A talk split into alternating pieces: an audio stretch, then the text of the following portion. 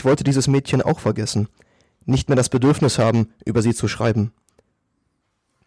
Es ist mir nie gelungen. Hallo, ich begrüße euch zu einer neuen Folge des Podcastes Transformatorische Bildung. Heute sind wir Tim und Tim. Genau, sehr schön. Das kann man jetzt nämlich nicht mehr auseinanderhalten. Also heute wieder ein Podcast mit einem meiner Studierenden. Du hast im ersten Semester mhm. eine sehr schöne Hausarbeit äh, geschrieben. Äh, erzähl doch mal ein bisschen so, was bist du, was machst du so, was ist der Sinn des Lebens und des Universums? Ja, also ich heiße Tim, ich bin 20 mhm. Jahre alt und äh, ich studiere hier in Köln auf Lehramt. Meine Fächer sind Deutsch und Chemie. Ja. Und äh, ja, ich hatte bei dir im ersten Semester mhm. das Seminar über transformatorische Bildung Bildung und äh, Literatur. Genau, und da hast du dir einen sehr schönen Roman ausgesucht. Äh, Erinnerung eines Mädchens ähm, und äh, das war ja ganz lustig irgendwie, wie du dazu gekommen bist. Erzähl nochmal. Äh. Ja. ja, das war echt ganz lustig. Äh, ich, äh, wir hatten ja die Aufgabe ja. bekommen, für die Hausarbeit über transformatorische Bildung ja. zu sprechen und im Seminar ging es auch viel über Locker und ich bin dann in einen ganz kleinen Buchladen reingegangen und habe der Frau dort die Situation geschildert, die natürlich keine Ahnung hatte von transformatorischen Bildungstheorien und Lacan und äh, hat mich überhaupt nicht verstanden, meinte aber, sie hätte ein gutes Buch, äh, auch autobiografisch, was vielleicht passen könnte und es hat auf Anhieb direkt gut gepasst in ihr Noakes Erinnerung eines Mädchens. Genau, also, ne, das, wie gesagt, den äh, Roman hast du dir rausgesucht äh, autobiografisch. Äh, ich habe den auch, sagen wir mal, zur Hälfte bin ich jetzt, fand den auch äh, sehr spannend, kann ich nur empfehlen, kann man auch relativ gut irgendwie mhm. durchlesen. Mhm. Ist 100 Seiten oder was? Ja, ein bisschen was mehr. 100, ja, oder auch um, die 160 so, aber es okay, geht 160. Gedruckt, ja. ja, okay, also das lässt sich auf jeden Fall ganz gut äh, runterlesen. Gut, dann würde ich sagen, fangen wir jetzt an. Erzähl mal ein bisschen, worum geht's in dem Roman? Erstmal, dass man ein bisschen so die Handlung für sich äh, geklärt kriegt. Mm, ja, also Annie Ernaux schreibt hauptsächlich autobiografisch, die ist in Frankreich auch ganz bekannt und ja. hat dieses Buch jetzt von 2014 rausgebracht über über ihre Kindheit beziehungsweise frühe Jugend. Also sie handelt zu Beginn auch kurz ihre ihre Kindheit ab mit ihr bei ihren Eltern und äh, ihre Mutter war total streng katholisch und sie hat tatsächlich bis zum 18. Lebensjahr nie Kontakt zu, zu Jungen überhaupt mhm. gehabt, wurde also extrem behütet und ist auch unter ja, so ein klassisches bäuerliches mhm. Milieu in Frankreich sie ist hier aufgewachsen. Und ähm, die Geschichte fängt jetzt, beginnt jetzt dort, wo sie als eine Betreuerin in einer Ferienkolonie arbeiten kann und äh, dort natürlich total verwirrt ist, weil es gibt dort keine Geschlechtertrennung oder es ist einfach ein ganz anderes ja, gesellschaftliches Milieu, das überfordert sie total, auch weil sie natürlich sonst noch nie Kontakt zu Jungen hatte und mhm. ähm, ist doch total verwirrt. Und dort kommt es dann zu einer, zu einer, sie sagt, Liebesnacht dazu, eine Art, äh, ja, man kann es als Vergewaltigung bezeichnen, sie selbst handelt das auch ab, ob man es so bezeichnen kann, aber sie wird dort halt äh, vergewaltigt und das wird auch noch ähm, veröffentlicht, also das kommt raus und, und dadurch wird sie total verfemt, aber sie selbst ähm, reagiert darauf ganz komisch. Mhm. Sie nimmt diese Rolle total an, diese Rolle der, der Ehrlosen und das klappt auch sehr gut und sie genießt das Leben total. Eine Sache, wie sie sich selbst vorher nie gemacht hat, sowas zu Hause. Und ähm, nach dieser Ferienkolonie, wo sie als Betreuerin arbeitet, scheitert sie aber total mit diesem Lebensstil, mhm. ähm, weil sie halt doch an eine Mädchenakademie geht und dort ist natürlich keiner, keiner darauf angepasst, auf so einen Stil, sag ich jetzt mal. Ähm, sie möchte sich darauf komplett verändern, weil auch derjenige, mit äh, der sie vergewaltigt hatte, mhm. sie entwickelt sehr viel Gefühle für ihn und ähm, möchte sich daraufhin total verändern, äußerlich, innerlich und plant so eine äh, ja, komplette Änderung ihrer selbst pra mhm. praktisch und, ähm, und entwickelt auch eine Scham über diesen Sommer sozusagen. Ja, dann arbeitet sie anschließend als, als Kinderbetreuerin, aber auch das erfüllt sie nicht. Mhm. Sie äh, lernt einen Lehrerberuf, scheitert mhm. aber auch kläglich an der Lehrprobe, Später schildert sie, schildert sie noch, wie sie dann in London ist und als Au pair arbeitet und äh, dort praktisch diesen Sommer komplett verdrängt, einmauert und äh, total vergisst. Und das mhm. trägt sie ihr ganzes Leben mit sich. Äh, ich glaube, über 55 Jahre stimmt Klappentext hat sie überhaupt nicht darüber gesprochen, wie so eine Sache, wie ein Ich, was sie, worüber sie nie gesprochen mhm. hat. Und ähm, packt jetzt kurz vor ihrem Tod, oder sie sagt, sie mhm. möchte nicht sterben, bevor sie das nicht mal irgendwo aufgeschrieben hat, packt sie das sozusagen aus und versucht darüber zu, zu sprechen oder es auszudrücken, indem sie dieses Buch schreibt, was sie nie übers Herz gebracht hat, was sie nie geschafft hat. Und das ist also für sie ein unglaublich wichtiges Werk auch, mhm. was äh, im Original französisch erschienen ist. Und jetzt vor kurzem auch in, äh, Genau, dann sag mal zwei, drei Sätze, weil du das jetzt so sehr stark gemacht hast. Ja. In der Hausarbeit hast du es ja diskutiert. Sie selber sagt ja, es fällt ihr schwer, das sozusagen als Vergewaltigung zu bezeichnen. Ja, ja. Sie sagt ja auch, äh, dass es also insofern, da müsste man jetzt irgendwie genau wissen, was juristisch Vergewaltigung ist. Da, da bin ja, ich jetzt auch so schlecht drin. Ähm, dass sie jederzeit hätte gehen können. Genau, das betont sie extra noch. Genau. Ähm, wieso würdest du sagen, ist es eine Vergewaltigung? Ähm, weil sie an dem Punkt, also man muss sich ja vorstellen, aus mhm. welchem Haus sie kommt mhm. und, und sie wurde komplett ohne eine vernünftige mhm. Sexualität erzogen mhm. und ist überhaupt nicht darauf vorbereitet. Und ich denke, wenn sie, wenn, wenn sie dort ein bisschen Ahnung gehabt hätte, wäre das überhaupt nicht passiert. Dann hätte sie auch eine überhaupt mal das Thema gekannt oder dann hätte mhm. sie eine Meinung dazu entwickelt oder hätte, hätte eine Aufklärung erlebt, dann wäre es überhaupt gar nicht so weit gekommen. Von daher Natürlich hätte sie gehen können, aber das war, glaube ich, einfach vom, von den, von den Emotionen, vom Eindruck zu viel, dass sie das mhm. irgendwie mit eingreifen könnte. Das war nicht freiwillig. Mhm. Ja, ne, das ist also wirklich so, das, äh, wirklich ein schwieriges Thema, wie man das einschätzt. Ich meine, was man auf jeden Fall sagen kann, äh, dass es irgendwie Missbrauchscharakter hat. Ja, das, das ich glaube, da braucht man nicht lange sozusagen drüber zu diskutieren. Gut, ähm, dann, wie gesagt, äh, diese Situation, ähm, dann fand ich sehr schön, du hast es ja vor allen Dingen auf Lacan mhm, bezogen mhm. und hast damit auch äh, das sehr gut hingekriegt, weil man das tatsächlich ja bis in die grammatikalischen Strukturen stimmt, ja. hinein äh, sehen kann. Und äh, das liegt sicherlich auch daran, dass sie als Schriftstellerin genau damit spielt.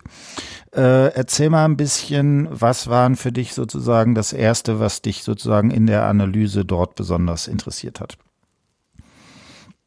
In der Analyse von äh, in dem Roman. Über Lacan jetzt speziell oder? Nee, nee, also, äh, also das erste, was ja spannend ist, ist diese ganze Frage nach dem Ich. Mm, ja, total. Und jetzt kann man natürlich einerseits sich fragen, was ist das Ich, ne, im Sinne von Freudschen Ich, es wird über Ich mm, oder mm, sowas.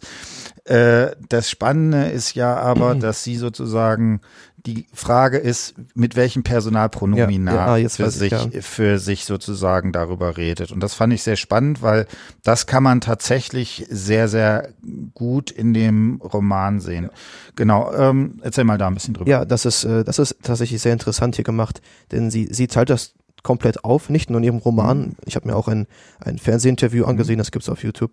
Und äh, da, da sieht man auch, dass sie, wenn sie von dieser Zeit in der Ferienkolonie, das ist der Sommer 1958, mhm.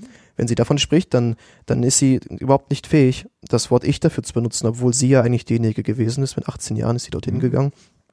Aber sie spricht vom Mädchen von 58 und sie sagt dann, sie ist irgendwo hingegangen, sie hat was gegessen, sie hat geschlafen, mhm. sie kann das Personalpronomen Ich äh, nicht verwenden, wenn sie, wenn sie darüber spricht, wenn mhm. Enya Nox davon erzählt.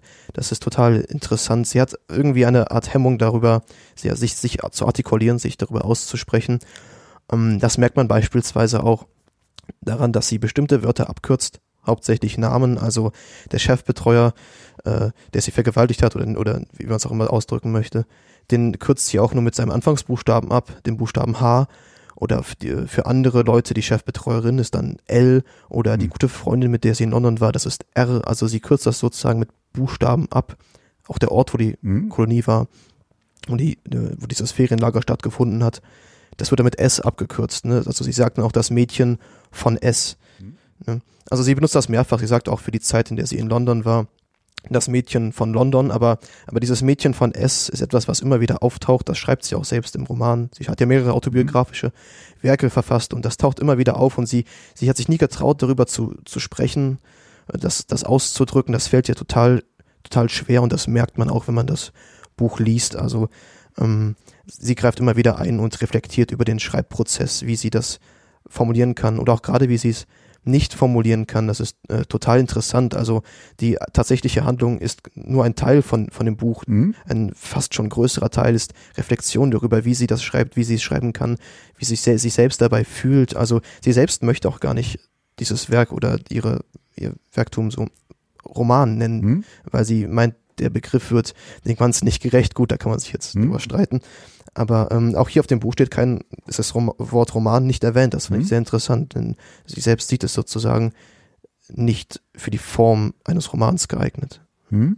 Ne, und also, ähm, wie gesagt, das finde ich sehr spannend. Also, ne, wir haben jetzt hier es genau mit einer solchen Spaltung des Ichs quasi in zwei ja. Bereiche zu tun.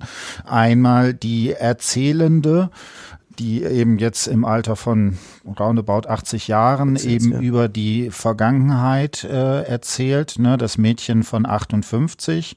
Und ich fand da eine der Sachen äh, fast schon programmatisch, die sich, die da sozusagen auftaucht.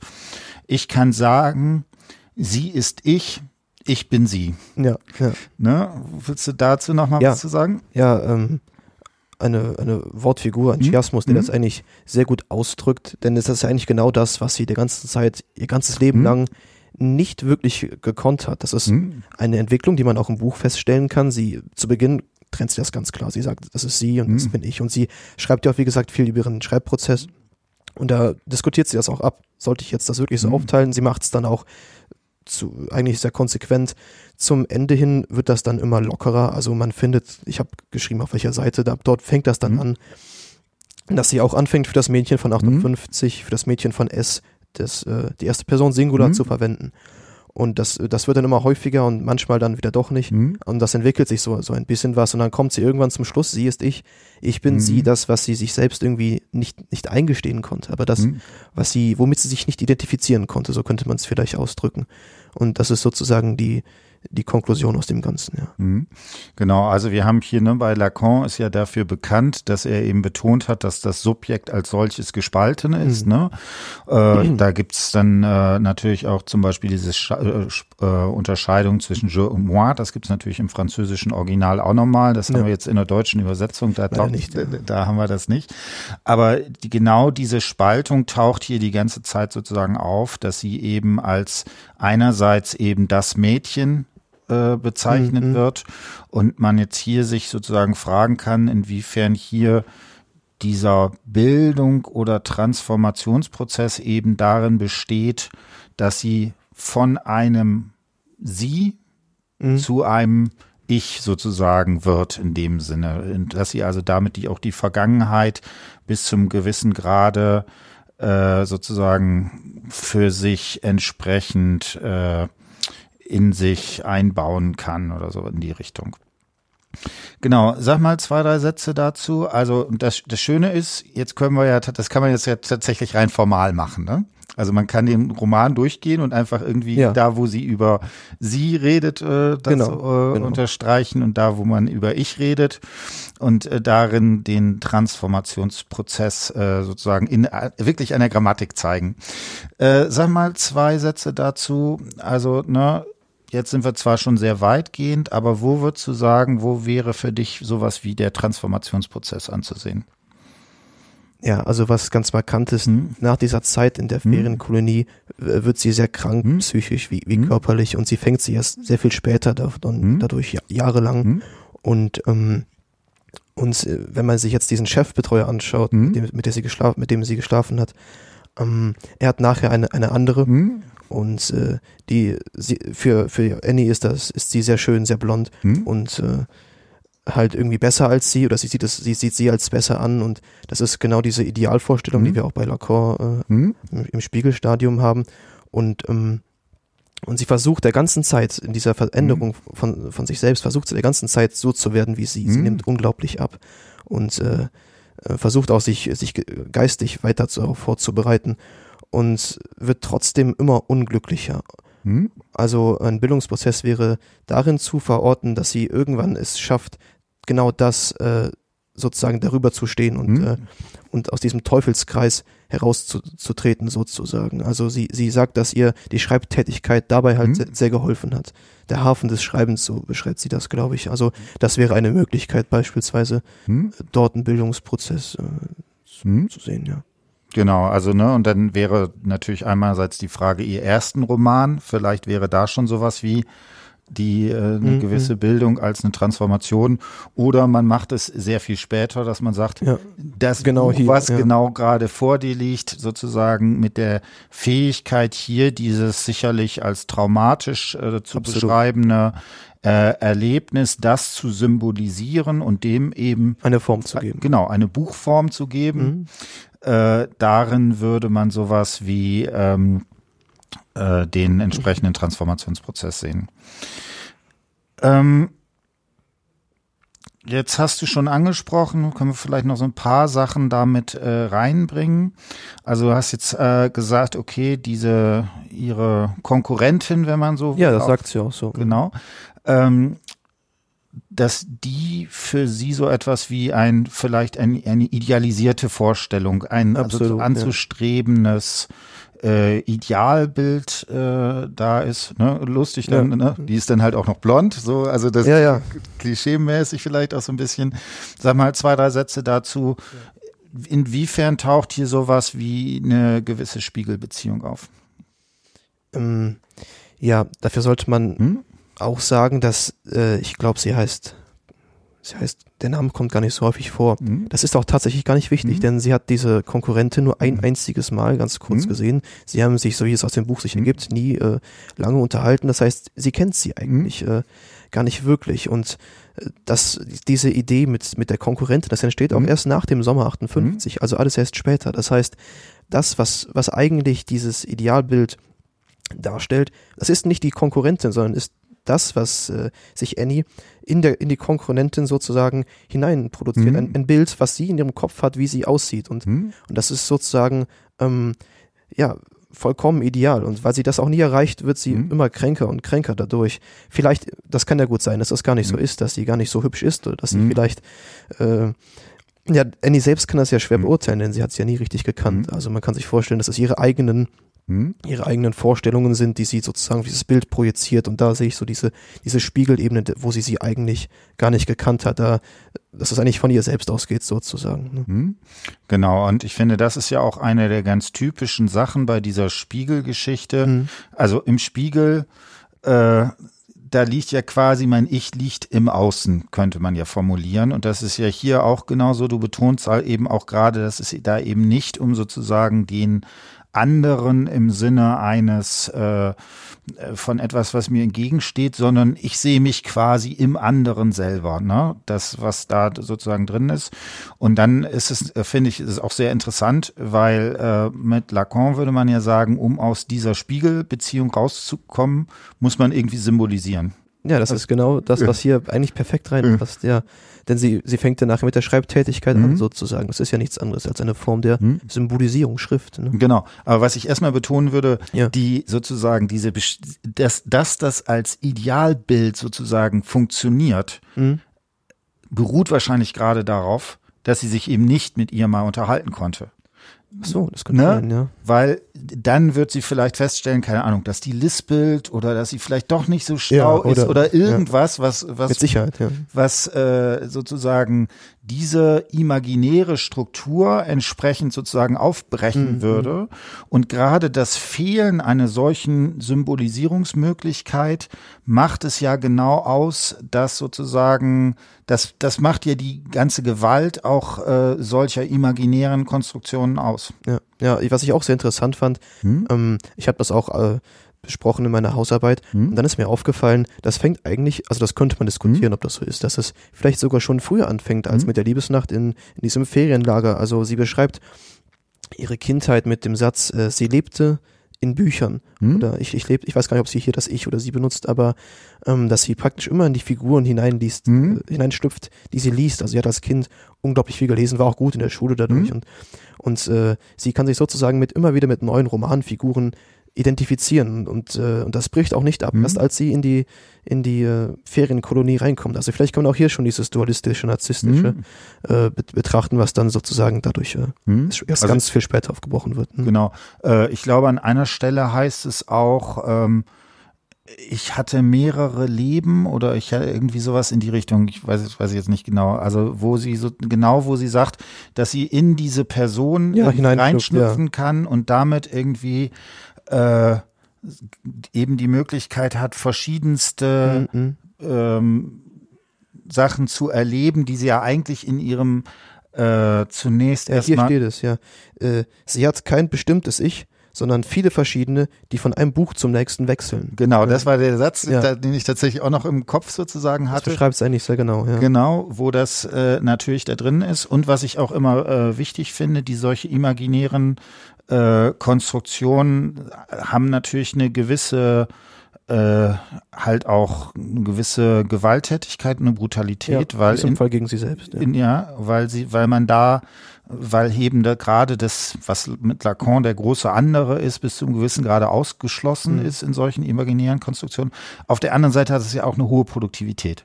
Ja. Ne? Also das heißt. Sie ist Klassenbeste auf der Mädchenschule, sie, sie hat die besten Noten an der Universität und sie schreibt der ganzen Zeit, dass sie denkt, mhm. sie wäre sehr schlecht und dass mhm. sie das gar nicht versteht, warum sie so mhm. gut ist. Also das stimmt schon, ja. Genau, irgendwie im äh, äh, im Internat wird, nee, oder in der Schule wird dann gesagt, genau, sie, sie ist unser Vorbild oder Vor ja, ja, Vorzeigeschülerin. Ja. Stimmt, auch schon früher in der Schule, ja. Genau, dass es sozusagen da entsprechend dabei mhm. ist. So, jetzt, äh, ich habe gerade den Faden verloren. Ich hatte noch so einen schönen Anknüpfungspunkt. Machst du, jetzt musst du noch mal was sagen. Ja, wir waren jetzt gerade bei der dualistischen mhm. Beziehung, mhm. ja. die sozusagen aufgebrochen wird. Ja, ähm, das ist halt auch so ein Punkt, den ich da sehe, wenn man jetzt argumentiert, dass dieses Band oder diese hm? dualistische Beziehung hm? erst durch die Symbolisierung hm? dieses Sommers hm? 58, durch, das Schreiben hm? dieses Buches aufgebrochen wird. Ähm, das dann, dann drückt für mich auch äh, in den Fokus ganz klar der, der, die Hinterhälfte vom Buch, wo sie beschreibt, dass sie in, in London war mit, äh, mit einer anderen hm? Freundin, die auch an Bulimie erkrankt war. Und ähm, äh, Jetzt habe ich auch den Faden verloren. genau, dass sie dort, genau, dass sie dort diesen Sommer und die Erlebnisse oder sie, wie sie es beschreibt, dieses mhm. Ich, das sie gewesen ist in diesem Sommer, mhm. dass sie das sozusagen einmauert und, und komplett vergisst. Mhm. Sie wird zwar wieder gesund hm? und sie lernt auch einen Mann kennen, gründet eine Familie, wird be bekannte Schriftstellerin, hm? aber dieses, dieses Stück in ihr drin, das, das bleibt irgendwie und das ist hm? wie fest eingemauert und das beschäftigt sie, aber sie, sie kann es nicht ausdrücken. Das ist also praktisch äh, diese Beziehung, dieses, dass das nie, nie ganz aufgebrochen mhm. wird, dass es bis zum, bis zum Schluss, bis sie, ich glaube, 77 Jahre alt ist, mhm. wo sie das Buch geschrieben hat, dass sie bis dahin noch daran zu nagen hat. Ähm, und dass sie es erst jetzt praktisch endgültig ausbringen, mhm. auslegen kann. Sie sagt, sie hat auch schon mal das Buch geschrieben und hat es bei der Hälfte abgebrochen, mhm. weggeschmissen und mhm. äh, wollte es wieder vergessen. Aber irgendwie, irgendwie beschäftigt sie das anscheinend tierisch. Mhm. Was, was mir noch eingefallen mhm. ist, ist jetzt noch ein bisschen zurück, aber ja. äh, in, in dem, nachdem sie dieses äh, brutale Erlebnis da hat, äh, mhm. da sagt sie, das ist, war dann einer der wenigen Momente, wo sie nicht mehr lesen konnte.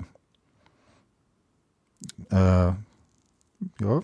ja, das kann sein. Ich habe es gerade nicht im Kopf. Ja. Genau, also ne, wo oder wo sie sagt, ja, sie versucht dann einen Roman zu lesen und ach so, ja, genau. Ja. Und äh, da taucht sozusagen. Äh, also sie kann schon sich schon noch, aber sie sie kriegt es nicht in sich rein, so nach dem Motto, dass die genau. Wörter gehen durch wie von einem so durchs andere raus. Genau und äh, da ist vielleicht, also könnte man das auch so interpretieren, also dieses äh, diese Missbrauchsszene oder Vergewaltigungsszene hat ja auch sozusagen das hat ja was Reales sozusagen. Ne, das ist ja immer eine der, der schwierigsten Konstruktionen, aber ich würde hier schon auch sagen, da ist man auch mit etwas konfrontiert, was sozusagen sowohl über Symbolisierung als auch über äh, Imagination äh, entsprechend hinausgeht. Und dann, da könnte man dann schon sagen, dass es eine gewisse Konfrontation auch mit dem Realen mhm. äh, darstellt, die natürlich auch die genau äh, diese, deswegen kann sie dann wirklich auch sagen, nicht mehr lesen oder kann sich nicht mehr darauf konzentrieren oder nicht mehr mit der Person identifizieren,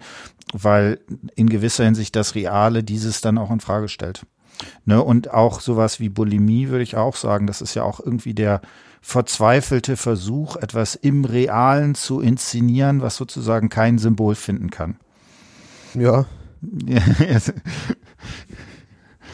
Ja, du bist kritisch, sag mal. Wie meinst du das, etwas im Realen zu?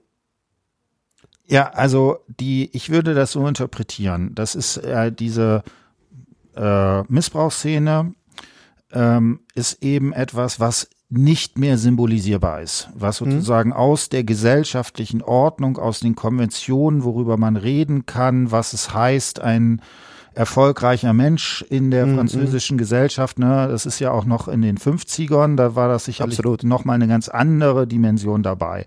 Also das lässt sich nicht symbolisieren und es lässt sich auch nicht mehr imaginieren, also es muss verdrängt werden. Mhm. Und dann ist eine der, der Sachen, die bei Lacan immer da drin ist, das, was im Symbolischen verworfen ist, taucht im Realen wieder auf. Mhm. Und das würde ich tatsächlich dann so interpretieren, Magersucht als ich habe keinen Ort im, in der symbolischen Welt oder zumindest ein bestimmter So, Teil hat mhm, von mir ja. keine, keinen Ort mehr in der symbolischen Welt und deswegen versuche mich tatsächlich real wegzumachen. Ah, okay. Ja. Ja, sie sagt so ganz schön hier, ihr fehlt etwas, das sie nicht in Worte fassen kann. Ne? Genau, das Also ist das ja, ist- das ist ja genau, ganz gut, genau ja. die Umschreibung für das, was Lacan sozusagen als das Reale Ja, bezeichnen Ja, auch wieder in Worten geäußert Ja. und damit auch wie nicht das Wahre, aber Genau, Ja. genau, da hatten wir auch drüber geredet. Genau. Und Mhm. natürlich ist das immer das Problem, sobald wir jetzt sowas benennen wie Magersucht hat was mit dem Realen zu tun, ist natürlich das, was wir als Kunst, als Imagination von dem, was sozusagen Magersucht ist, auch hinfällig. Ja. äh, genau nicht das Reale. Aber trotzdem wäre es auch auf der anderen Seite über, zu übertrieben, wenn man jetzt sagt, das hat gar nichts mit dem Realen zu tun. ja, das fand ich auch in Lacrosse-Theorien das Schwierigste, Mhm. also das, das Reale zu verstehen, wenn man es Mhm. eigentlich ja gar nicht verstehen kann, weil das ja real, also so ein Widerspruch in sich ein bisschen, ja. Genau, und also da ist nochmal ganz wichtig, das Reale ist eben der, das Gegenteil von Realität.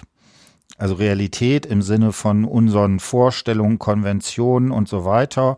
Und das Reale in dem Sinne ist das, was sozusagen davon ausgeschlossen ist. Was nicht symbolisch und nicht imaginär ist, Genau. logischerweise. ist das- Aber, aber trotzdem, und das ist Par- paradox, irgendwie wirkt, irgendeine Mhm. Wirkung äh, äh, ausübt. Ne?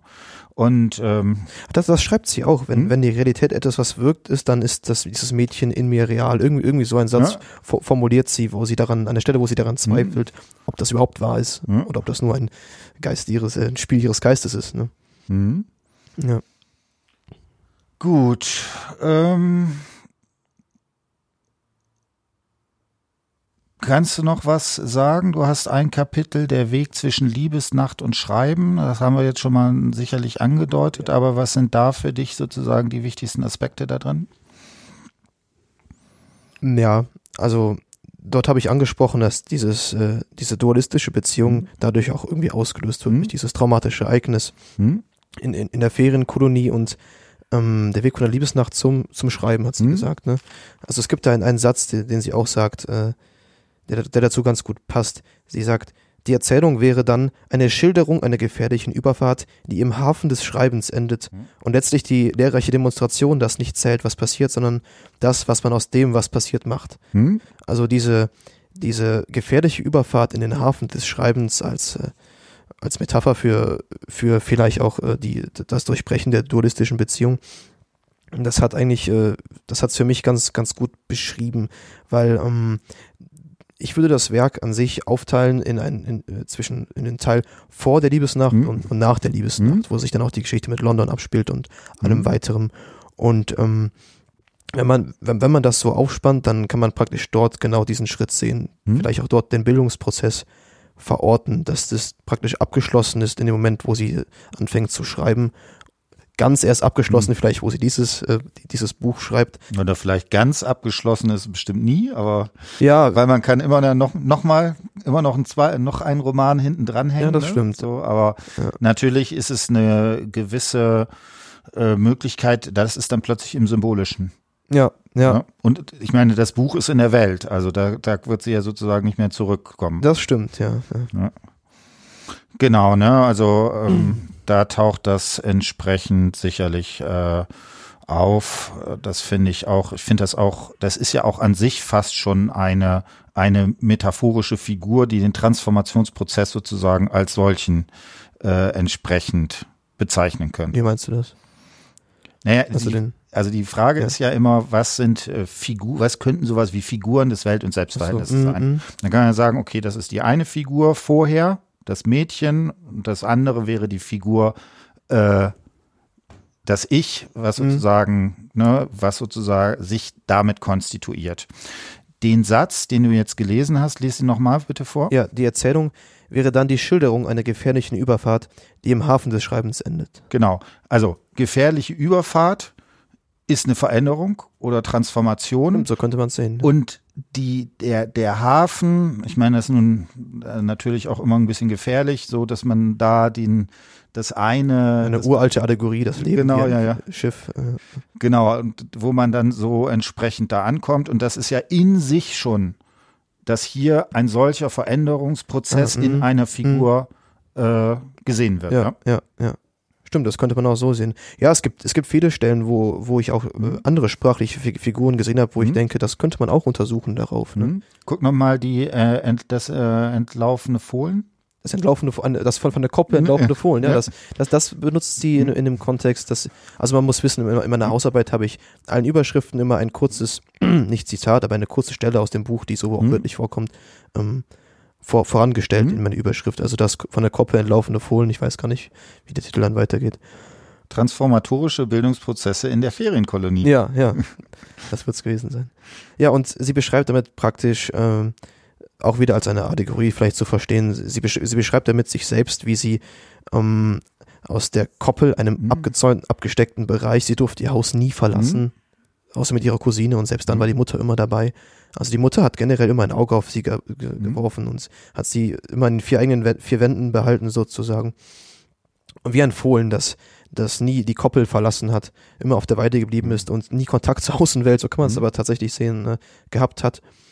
Und das von der Koppel entlaufene Fohlen als, ein, ein, als eine sinnbildliche Sprachfigur für das, äh, wie sie in die Ferienkolonie hineingeht und komplett überfordert ist mit der Situation und komplett, äh, wie sagt man da, für eine Sinnesüberflutung, eine Überreizung der, von, von den Eindrücken hat. Äh, auch von der Sprache übrigens, wie die Menschen dort Mhm. sprechen. Also irgendeine Art französischer Akzent. Ich Mhm. spreche leider kein Französisch, aber auch das beschreibt sie, dass Mhm. sie sich äh, das ein bisschen aneignet. Also auch dort Mhm. kann man das sehen. Genau. Äh, interessant finde ich, wenn ich hier gerade noch so ein bisschen irgendwie Mhm. durchblättere, ist, äh, dass äh, genau, das ist auch wieder diese Frage nach dem Verhältnis von vielleicht sowas wie dem dualistischen und äh, imaginären hin zur symbolischen Ordnung. Ja. äh, in der äh, Beschreibung vorher, ne, also das sozusagen Fohlen, was eben noch auf der Koppel ist, Mhm, mhm. Da ist ja immer die Mutter, Ja. die sozusagen Ja. diese Ordnungsfigur hat. Taucht eigentlich sowas wie den Vater auf? Das hat mich auch, die Frage habe ich, habe ich, mich auch gestellt. Der Vater taucht eigentlich, äh, der, der taucht auf, das stimmt, aber meistens eher immer als der Vater, der, der sich äh, selbst wünscht, dass aus der Tochter etwas wird. Sie kommen aus einem, äh, aus einem sehr armen bäuerlichen Verhältnis oder der, Toch der Vater, der enttäuscht ist, wenn sie die Schule, also diese Mädchenakademie Mhm. abbricht und doch nicht Mhm. Lehrerin wird. Aber sie spricht von der Mutter eigentlich immer in, in der Rolle, die man als jemand, der vielleicht Lacan gelesen hat, eher vom Vater erwarten würde. Sie spricht vom, vom Blick der Mutter Hm? oder äh, dass, dass die Mutter auch immer diejenige ist, die sie komplett überwacht. Hm? Also beispielsweise, sie fährt in die Kolonie und die Mutter kommt Mhm. genau mit bis zum Gleis, fährt sogar Mhm. noch mit bis zum vorletzten Bahnhof und steigt dann erst aus. Hm? Oder sie beschreibt auch, wie sie auf einem, Hm? auf einem Ball war und tanzen durfte. Eigentlich die schönste Mhm. Erfahrung für sie, weil sie das erste Mal von zu Hause weg war. Aber die Mutter war trotzdem neben Mhm. der Tanzfläche und hat sie der ganzen Zeit beobachtet. Eine schreckliche Erfahrung, aber das ist äh, das, wie sie ihre Mutter sozusagen da in, inszeniert. Ich meine, sie hat auch ein eigenes Buch über ihre, ihre Mutter geschrieben, als sie gestorben ist. Das kann gut sein. Der Vater wird äh, nur an sehr kurzen Stellen erwähnt, während es die Mutter für sie diese Rolle übernimmt, die, äh, die sie überwacht praktisch. Aber das habe hab ich mich auch gefragt. Die Mutter spielt ja auch in, in, in Mhm. der Theorie vom Spiegelstadium eine ganz Hm? äh, zen zentrale Rolle oder die, die Bestätigung der Mutter, das Mhm. bist du, das ist Mhm. ja auch, äh, auch eine Art von narzisstischer Struktur dort, oder? Genau, also das ist so ganz klassisch, dass man äh, sagen kann, dass eben so etwas wie eine du dualistische Struktur existiert. Und dann ist einer der ganz wichtigen Be Begriffe bei Lacan, das ist so der Name des Vaters, der sozusagen als Instanz des Dritten sowas wie das was aus dieser, dieser dualistischen Mhm. Struktur äh, da ist, entsprechend sozusagen versucht, dieses aufzubrechen. Und das ist, das muss man immer ganz klar sehen. Das kann man bei Freud, auch da ist es schon komplexer, aber von der Tendenz her erstmal ganz biologisch sehen. Mhm. Der Vater als derjenige, der diese Mutter-Kind-Beziehung bis zum gewissen Grade aufsprengt. Äh, aber wichtig ist sozusagen diese strukturelle Dimension, die so da, da drin ist, dass es eben nicht, sondern dass es eben um den Namen oder im Namen Mm, des Vaters mm, mm. sozusagen geht, der genau dieses äh, versucht, ähm, äh, aus, lösen, ja. oder sozusagen das Symbolische da entsprechend äh, einzuführen. Und das fand ich auch interessant, weil der Vater in dem Kontext irgendwie auch so gut wie keine Rolle zu spielen scheint. Ja, ne? Also zumindest im, im ersten Teil, den ich jetzt äh, gelesen habe. Ja, später auch nicht mehr. Sie schreibt noch irgendwo aus der Zeit in London, schreibt sie auch, dass sie in einem Café sitzt.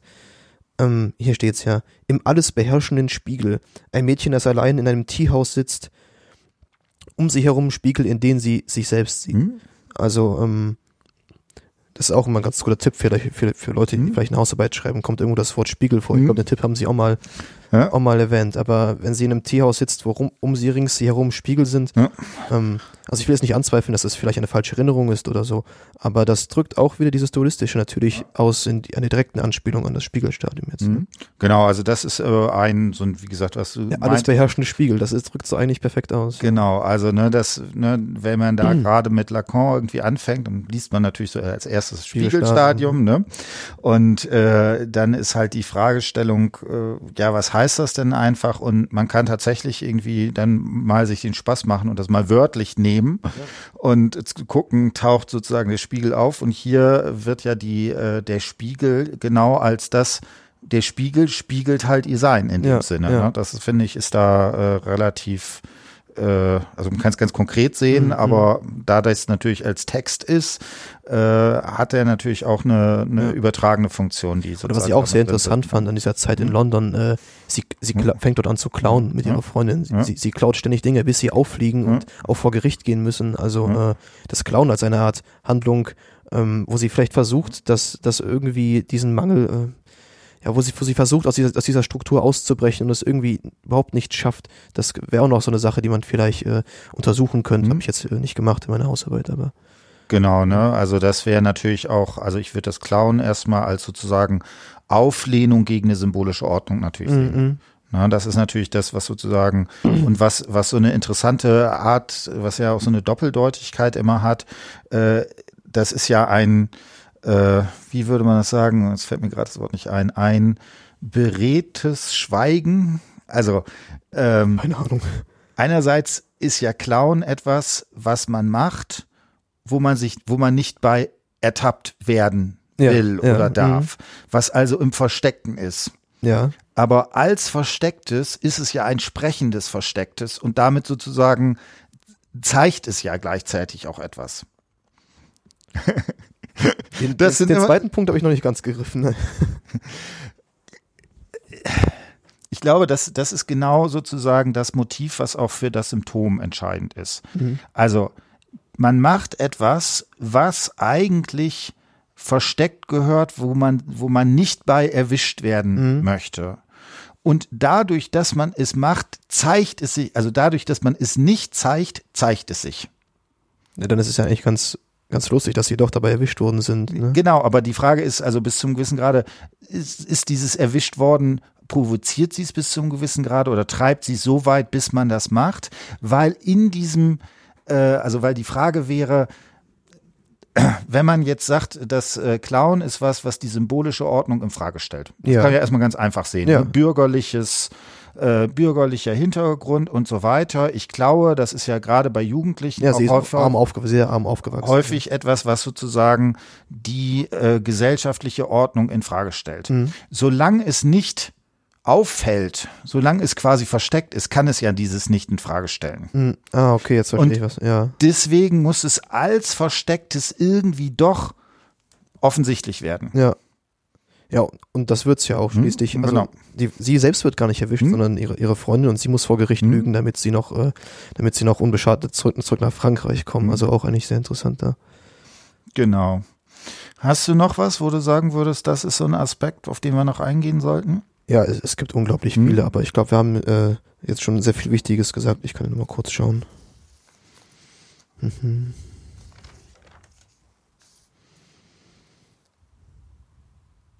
Ja, was, was noch ganz zentral mhm. ist eigentlich, das hat sie auch angesprochen, jetzt wieder weiter vorne am, am Roman, ähm, dass äh, genau der Gedanke, dass ich die Einzige sein könnte, die sich erinnert, gefällt mir, als gäbe mir diese Tatsache Macht. Mhm. Also das ist auch etwas, jetzt, was jetzt bei autobiografischen mhm. Romanen, wenn wir es so sehen, äh, mhm. ganz, ganz zentral ist, denn de facto ist das Ganze ja schon über 50 Jahre her mhm. und es ist, sie diskutiert die Möglichkeit, dass es vielleicht äh, so sein könnte, dass sich gar keiner mehr an sie erinnert, denn sie hatte keine zentrale Rolle, sie war nur mhm. Springerin, also sie musste den Kindern nur sozusagen nur helfen, wenn gerade mhm. jemand nicht da war.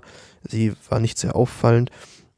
Gut, später dann, dann doch schon, aber sie findet das irgendwie, gibt es ja eine Art von mhm. Freiheit, weil sie sozusagen das Geschehen im Nachhinein durch ihre Erinnerung konstruieren kann, was ja nach Lacan auch wieder eine Imagination mhm. irgendwo, äh, irgendwo darstellt. Und ähm, die will sie dann irgendwie doch auch nicht aufbrechen. Also mhm. das war zumindest mein Gefühl, denn, denn sie schreibt später im Buch, dass sie die Namen gegoogelt hat und äh, sie mhm. schreibt auch viel darüber, wie sie das, äh, die Arbeit für diesen Roman gemacht hat. Und dann findet sie dort sogar den Namen von, von dem Chefbetreuer, mhm. ähm, der, sich an, der sich an ihr vergangen hat und dann sieht sie ein Familienfoto aus, aus einer Zeitung oder auf, die, oder auf diesem Foto sieht man dann ihn als Familienvater mit, mhm. mit äh, Kindern, Enkeln, Urenkeln, eine riesige glückliche Familie und und sie selbst äh, findet im Telefonbuch auch die Telefonnummer von ihm mhm. und auch von vielen anderen mhm. und würde sich wünschen, ihre Stimme zu hören. Mhm. Traut sich aber nicht, sie anzurufen. Und, und genau da, denke ich, dann verliert sie diese Freiheit, die sie als Autorin dadurch erst bekommen hat, dass es, äh, dass sie dieses Werk sozusagen schreibt. Hm? Weißt du, was ich meine? Ja, ja. Also, hm. ne, das ist äh, eher ganz klassisch, ne? Da, hm. da taucht auch dieses Motiv des Nachträglichen genau, auf. Ja.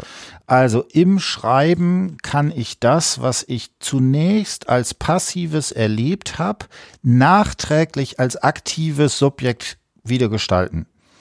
Also sie hat ja die Freiheit, äh, kann sich ja die Situation jetzt mhm, beliebig mhm. sozusagen ausdenken, verändern, was hinzufügen oder nicht. Das heißt, im Schreiben ist sie ja quasi immer die mächtigste. Ja.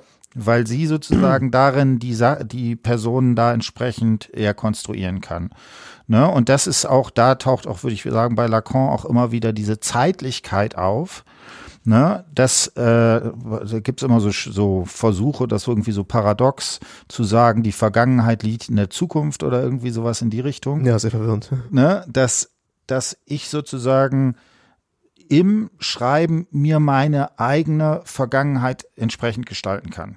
Also was die mhm. Vergangenheit als Vergangenes kann ich logischerweise nicht verändern. Aber äh, was ist die Bedeutung dahinter sozusagen? Die Bedeutung, die Symbolisierung. Das steckt ja im Wort aber auch drin. Also das, das mhm. Wort aber drückt ja aus, mhm.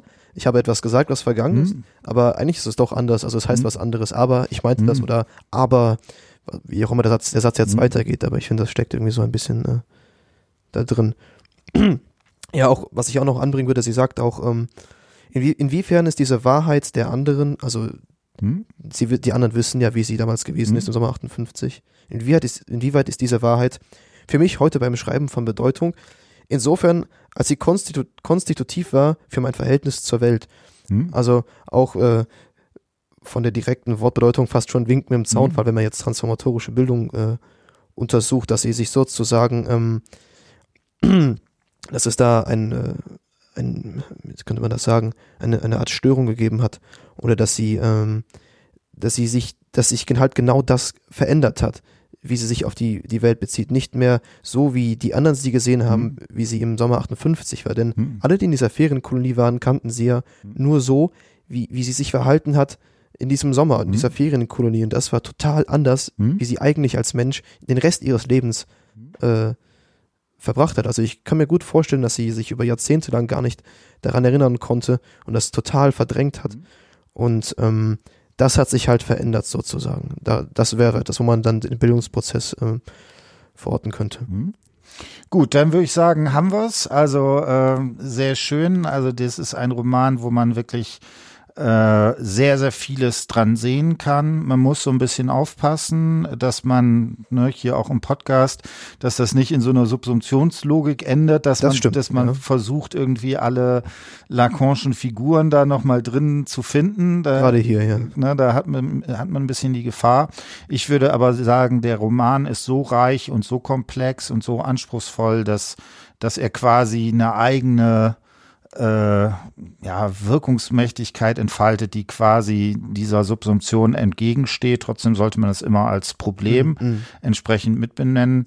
Äh, also ich kann nur sagen, ich fand den Teil, den ich bis jetzt gelesen habe, fand ich sehr gut. Den Rest muss ich sozusagen noch nachholen. Sag noch mal ein letztes Fazit für dich. Wie war das sozusagen mit dem Roman? Ja, sehr bewegend, das so zu lesen. Mhm. Vor allem auch der Prozess, wie sie das mhm. selbst verarbeitet hat Mhm. Auch wenn man jetzt vielleicht nicht gerade die größte Ahnung von Lacan und seinen Theorien hat, dann erst recht, aber mhm. äh, ein bisschen wie The Big Bang Theory, man, man findet es lustig und wenn man die Hintergründe kennt, bietet es noch viel mehr. okay, aber wenn das den Roman jetzt mit Big Bang Theory vergleichen muss, das weiß Das ist kein schöner Vergleich. naja, da sieht man, wie die heutige Jugend irgendwie so drauf ist. Nein, äh, also wie gesagt. Und sag noch mal ein, zwei Sätze. Ähm, was hat dir das gebracht, sich mit diesem komischen Zeug irgendwie äh, auch noch im ersten Semester zu beschäftigen, ja. wo da manche Studierende noch sagen, der Schmidt hat vollkommen einen an der Waffe, was der. Kurs, ja. Ja, ich habe in mein äh, letztes Kapitel so benannt. Ähm, habe ich selbst was davon oder war das selbst ein Bildungsprozess? Mhm. Bestimmt jetzt kein transformatorischer Bildungsprozess, mhm. aber ähm, ein ganz eine ganz andere Zugang zum mhm. Bildungsbegriff an sich. Man hat ja im ersten Semester noch gar keine Vorstellung mhm. so konkret davor und das ging direkt in eine äh, Richtung, die ich überhaupt nicht erwartet mhm. hätte. Das hat mich schon geprägt. Ja. Gut, in diesem Sinne ja. haben wir es. Tschüss. Tschüss.